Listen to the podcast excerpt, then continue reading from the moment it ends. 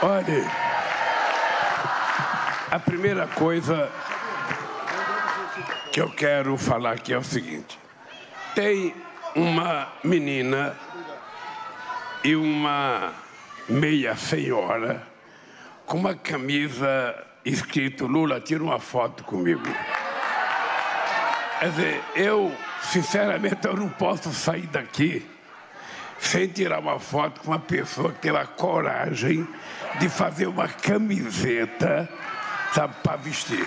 Quando terminar, eu queria pedir, o Stuka está aqui, ele vai cuidar de vocês, para a gente poder tirar uma foto com essa camisa de vocês. A segunda coisa que eu queria falar para vocês é que eu trouxe aqui comigo, não sei se vocês se lembram, reitora, eu fui aqui, eu dei uma aula inaugural aqui nessa universidade. E naquele mesmo dia eu assinei um decreto criando a Comissão de Desenvolvimento e Integração da Faixa de Fronteira de Foz Iguaçu. Eu nem sei se essa comissão funcionou, porque depois eu deixei a presidência da República. E eu trouxe esse discurso aqui para ler o discurso, para vocês saberem como é que estava atualizado em 2010. Mas eu acho desnecessário ler um discurso de 2010 e acho desnecessário ler também o discurso de 2023. Eu queria apenas que vocês lembrassem o seguinte: um, um, durante um tempo na história do Brasil, a elite econômica que dirigia esse país não gostava que o povo estudasse. Só estudava aqui no Brasil quem tinha dinheiro para mandar para Portugal, quem tinha dinheiro para mandar para França, para mandar para os Estados Unidos, para a Inglaterra. Como esse país era um país que foi de forma hegemônica, sabe, criado por índios negros no primeiro momento, não era preciso que essas pessoas estudassem. Então eu conto sempre uma história muito engraçada. O Peru que é um país mais pobre do que o Brasil, em 1554 já tinha a Universidade de São Marco. Não importa que tipo que era a universidade, mas o Peru tinha a Universidade de São Marco. O Brasil só foi ter a sua primeira universidade em 1920. 420 anos depois da descoberta, a gente foi ter a primeira universidade, que na época era chamada Universidade Brasil. Mas ela não foi criada porque havia preocupação de ter estudantes nas universidades.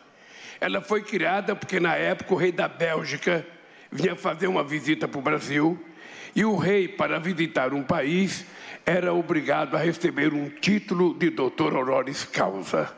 Então criou-se a universidade para dar um título de doutor honoris causa ao rei da Bélgica.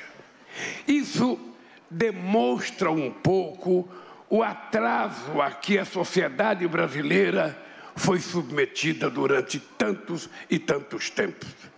É por isso que muitas vezes a gente pega os dados socioeconômicos e a gente vê o Brasil tão atrasado. É por isso que a gente vê que o Brasil tem proporcionalmente menos alunos nas universidades do que o Chile. É por isso que a gente vê que o Brasil tem menos alunos proporcionalmente na universidade do que a Argentina. Porque em 1918, a Argentina já tinha tido em Córdoba a sua primeira reforma universitária. Em 1918, ela já tinha feito a sua primeira reforma universitária e o Brasil não tinha tido a sua primeira universidade.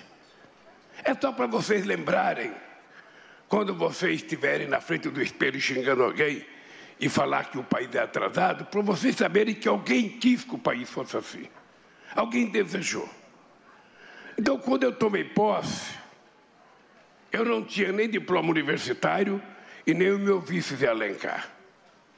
mas eu tinha adquirido consciência nas minhas lutas sindicais e no aprendizado que eu tive de que não existe na história da humanidade, e muito menos existia, alguma nação que tivesse se desenvolvido sem antes investir na educação. Ou seja, a educação é definitivamente a base principal pela formação intelectual, profissional e cultural de uma sociedade. E quanto melhor for a educação, mais a sociedade será forte, firme, e a sociedade será uma sociedade mais avançada, mais solidária, mais fraterna e mais humanista, que é o que nós estamos precisando nesse momento nesse país. Um outro aprendizado que eu tive para poder chegar ao Nila é que uma vez, Gleito, eu estava no PT e recebi uma carta do presidente Fidel Castro. E na carta, o presidente Fidel Castro me comunicava que ele estava oferecendo 10 vagas para alunos filiados ao PT, crianças pobres, estudarem medicina. Eu fiquei atônito. Ou seja, como é que eu recebo uma carta de um presidente da República de um país oferecendo de graça para o PT 10 vagas na universidade? No começo a gente teve dificuldade de arrumar os meninos, porque a gente não tinha certeza como é que as coisas iam acontecer.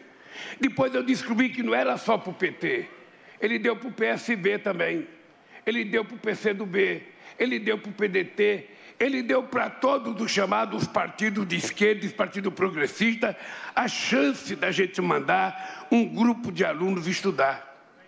E o PT mandou 10 alunos. E passados três anos eu fui a Cuba e fui visitar esses alunos. E fui visitar a universidade. E eu fiquei pensando, se um país do tamanho de Pernambuco, porque Cuba tem 110 mil quilômetros quadrados, é igual Pernambuco. Cuba tem 10 milhões de habitantes, mas Cuba sofre um bloqueio econômico sabe, desde 1961. Ora, se um país que está impedido de crescer, se não recebe recursos porque há o bloqueio americano a Cuba, consegue fazer uma universidade e oferecer vaga para estudantes pobres de todos os países da América Latina e de todos os países africanos. Não era só para o PT, era para todas as pessoas pobres, sabe, que tinham chance de fazer uma universidade. Eu fiquei pensando, se esse país pequeno pode fazer isso, por que, que nós não podemos fazer isso? Por que, que um país do tamanho do Brasil, porque o Brasil não é um país pobre, pobre é o povo, o país é rico, o país tem um potencial extraordinário, mas acontece que a riqueza produzida nesse país nem sempre é distribuída. Tem uma parte da sociedade que vai ficando com o resultado da riqueza e o povo, a maioria, vai ficando com o resultado da pobreza. Por isso é que eu tenho dito, numa sociedade em que muitos, ou seja, em que poucos têm muito dinheiro, numa sociedade que poucos têm muito dinheiro e muitos não têm nada, é uma sociedade predestinada à pobreza, à fome, à violência, à prostituição, à desnutrição, porque apenas pouco ficam com o recurso e a maioria fica sem nada. Mas inverta esse processo. Numa sociedade em que muitos têm pouco dinheiro, muitos têm pouco dinheiro e poucos sabe, apenas pouco, não tem tanto assim, significa o quê? Significa distribuição de riqueza. Significa que todos vão poder comprar o que comer, todos vão comprar o que vestir, todos vão ter dinheiro para fazer aquilo que as pessoas querem fazer, para comprar comida, para tomar uma cerveja, para tomar um refrigerante, para comprar o chinelo, para comprar o sapato. Ou seja, por isso é que não apenas o conhecimento, mas o dinheiro tem que circular na mão do povo. Porque senão o dinheiro fica concentrado na mão de meia dúzia de pessoas e a maioria fica passando fome por aí, morando na rua. As pessoas ficam, sabe, desencantadas da vida. É por isso que eu tomei a decisão de fazer a Universidade Latino-Americana. Para que a gente tivesse tanto a, a América Latina espanhola e, e, e, nós aqui, nós somos colonizados. E fomos colonizados 200, 350 anos. Aqui quem decidia as coisas, de um lado era o rei da Espanha e do outro lado o rei de Portugal. A gente não podia muita coisa. A gente não podia. Então eu falei, bom, não é possível que a gente não adquira a consciência de uma nação. Porque uma nação não é o tamanho do país, a fronteira do país, a quantidade de minérios que tem o país. Não. Uma nação é medida pela qualidade de vida do povo daquele país. Isso chama-se nação.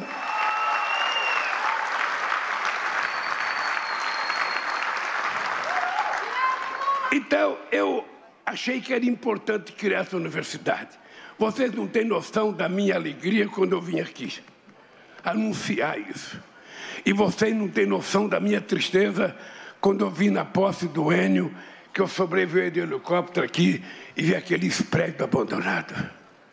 Sabe quantas obras nós encontramos paralisada quando nós voltamos para o governo, dia 1 de janeiro? 14 mil obras. 14 mil obras estavam paralisadas. Só na educação são 4 mil obras paralisadas. Só creche, é quase 2 mil creches paralisadas. Olha como é que pode um país deixar as obras paralisadas porque o presidente não gostou da obra. Aquela obra não é para ele, aquela obra é para vocês, aquela é para o povo.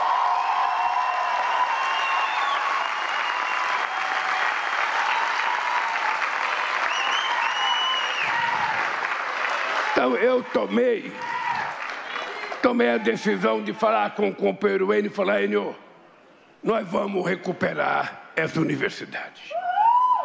Nós vamos, porque não tem nada mais barato no mundo do que financiar um jovem.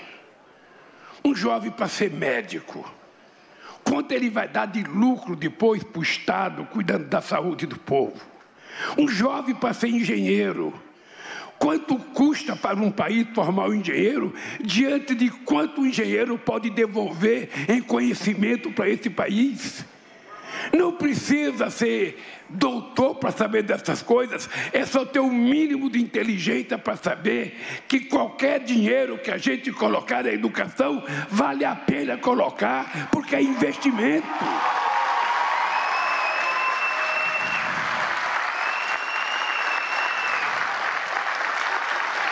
E esse país, esse país, pense bem, esse país ele pode ser o que a gente quiser. Esse país ele pode ser do tamanho que a gente quiser. A gente tem que ter capacidade de realizar os nossos sonhos. E eu vou contar para vocês por que, é possível. Olha, como é que pode um nordestino nascido em Garanhuns de Pernambuco, andar 13 dias de pau de arara para chegar a São Paulo para não morrer de fome. Uma mãe com oito filhos agarrados no rabo da saia. Essa mãe criou os oito filhos sozinho. Eu fui o primeiro a ter uma profissão. Eu fui o primeiro a ganhar mais que o salário mínimo. Por isso eu fui o primeiro a ter uma casa, o primeiro a ter um carro, o primeiro a ter uma televisão, o primeiro a ter uma geladeira. Até os 17 anos, Eu via televisão na casa dos outros, sentada no chão, com o dono da casa pisando no meu dedo. Então, se eu, nascido em Garanhuns, sem diploma universitário, cheguei aonde eu cheguei, aonde é que vocês podem chegar? Aonde vocês quiserem, é só vocês terem determinação. É só vocês terem determinação. A gente não mede a qualidade de um político pela quantidade de ponte que ele faz. Qualquer um faz ponte. A gente não mede a qualidade de um político pela quantidade de asfalto que ele coloca. Qualquer um pode colocar asfalto. A gente mede a capacidade de um político pela qualidade de vida do povo daquele estado, daquela cidade, pela qualidade da educação ou da saúde. Quando você chegar numa cidade, pergunte para o prefeito: prefeito, a educação aqui é boa? Ele vai dizer: é ótima. Governador, a educação aqui é boa, é ótima. A saúde é boa, é ótima. Quando você fica doente, você vai na educação, você acha que é ótima? Não vai. Seu filho estuda na escola pública que você acha que é ótima, não estuda. Então, esse negócio de falar que as coisas é boa e ótima para os outros, eu quero saber se é para eles. Eu quero saber se aquelas coisas que a gente diz que é boa, a gente utiliza. Porque é isso que tem que mudar no Brasil. É isso que tem que mudar no Brasil. As pessoas têm que entender de uma vez por todas que ninguém na face da terra fez opção para ser pobre. Ninguém quer ser pobre. Ninguém quer comer mal. Ninguém quer morar mal. Ninguém quer ficar na rua. Achar que pobre não gosta de coisa boa. Pobre gosta de comer encoxo. Não. A gente tem orgulho também. A gente quer que as nossas crianças andem bem vestidas. A gente quer que as nossas crianças possam comer bem. A gente quer que as nossas crianças possam passear onde elas quiserem. É esse país que nós temos que construir. E para construir, nós temos que sonhar. E para sonhar, sonhar grande. A gente não pode sonhar pequeno, porque o sonho realizado será muito pequeno. Este país é gigante as nossas perspectivas são gigantes. Basta a gente querer, basta a gente definir isso como causa nossa.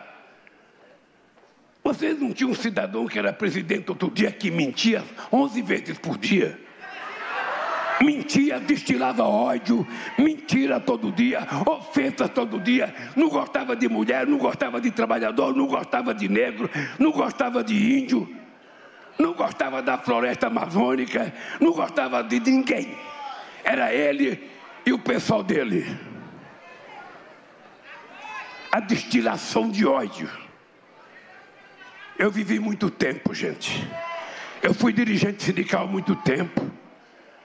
E eu nunca vi tanto ódio estabelecido nesse país como eu vi nos últimos anos. E tem gente que ficou assim, tem gente que ficou azeda, levanta de manhã, sabe, azeda, sai de casa azeda, entra no elevador, não fala nem bom dia pro vizinho, azeda, pega o carro para trabalhar, tem outro carro na frente e está azeda. É preciso purificar essa gente, para essa gente voltar a ter fraternidade, a ter amor no coração, a ter sensibilidade. É isso que nós precisamos. Nós precisamos nos abraçar mais, nos tocar. O ser humano é pura química, a gente tem que se tocar. Abandonar um pouco o celular. Às vezes o cara convida a namorada para ir no jantar, vamos no jantar, chega lá, pega o celular, a namorada do lado com um e ele do outro lado com o outro. Sabe, conversando com quem? Não dá para olhar na cara da namorada e falar, ó, oh, vou te dar um beijo. Para ver que é muito melhor do que pegar o celular.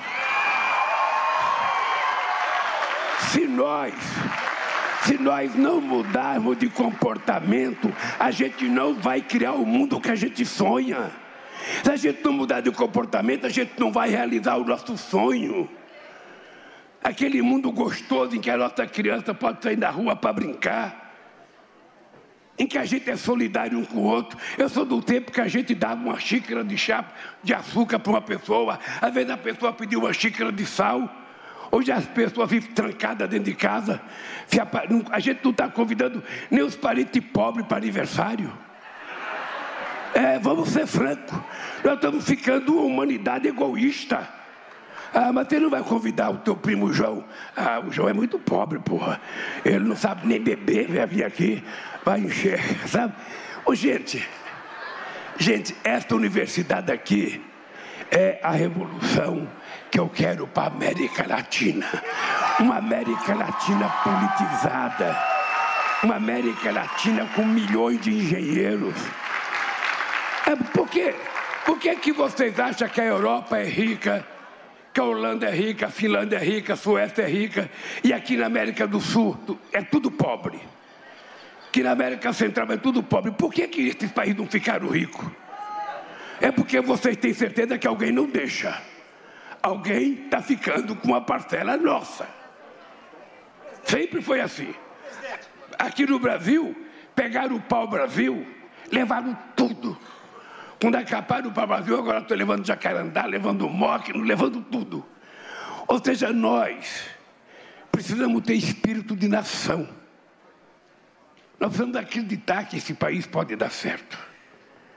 E eu quero confessar, Enio, pelo amor de Deus, você e o Camilo não tarde para entregar essa universidade pronta para o estado do Paraná e para o país. Eu, eu quero dizer para vocês que eu voltei a ser presidente da República para provar que o pobre nunca foi e nunca será problema. A hora que a gente coloca o pobre no orçamento, ele deixa de ser problema. Eu voltei a governar para provar que a gente vai fazer mais escolas técnicas, mais institutos federais e mais universidades. E vamos fazer escola de tempo integral nesse país, para que as crianças possam ficar o tempo inteiro na escola. Eu voltei para a gente trabalhar, investir, para criar emprego de qualidade para a nossa juventude, que está sem perspectiva de vida, sem perspectiva de emprego. Então, companheiros e companheiras, se eu esse jovem de 77 anos. Estou com toda essa tesão para construir esse país. Eu quero que vocês estejam com a mesma tesão para construir esse país. Vai depender de nós e da nossa vontade. E por isso é o seguinte: ninguém, ninguém vai impedir que esse país volte a sorrir outra vez. Ninguém vai impedir que a nossa juventude volte a estudar, a ter emprego de qualidade. Ninguém vai impedir que a gente vai fazer as nossas mulheres serem respeitadas e não serem violentadas como elas são hoje. Aliás, ontem, nós, ontem eu sancionei a lei, sabe, que garante a mulher trabalho igual, salário igual, mulher e homem. A mulher não tem que ser tratada como objeto de cama e mesa. Ela tem que ser tratada como sujeita da história. Ela pode. Então, gente, é isso. É difícil? É difícil?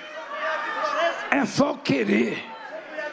Essa. Zé, ô, você é cunhado do Florencio, rapaz? Então, um abraço. Dê um abraço do Florencio. Eu sei, querido. Lembro. Depois tiramos uma foto. É.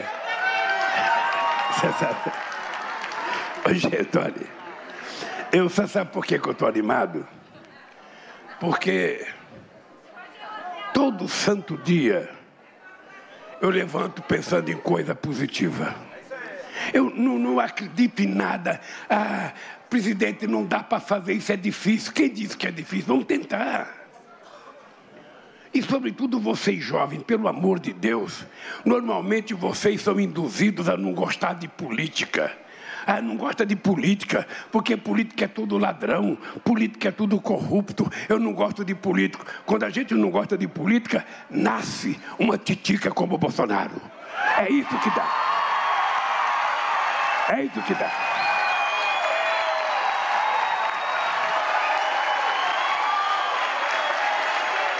Por isso,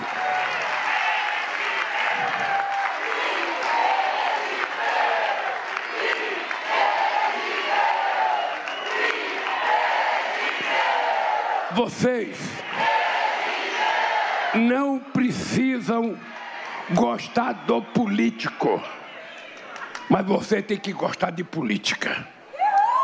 Porque quando vocês não acreditarem mais em ninguém, quando vocês não acreditarem mais em nada, quando na cabeça de vocês estiver passando a ideia que ninguém presta, pelo amor de Deus, ainda assim não desista. Entre você na política, porque o político bom que você quer está dentro de você, não está dentro de mim.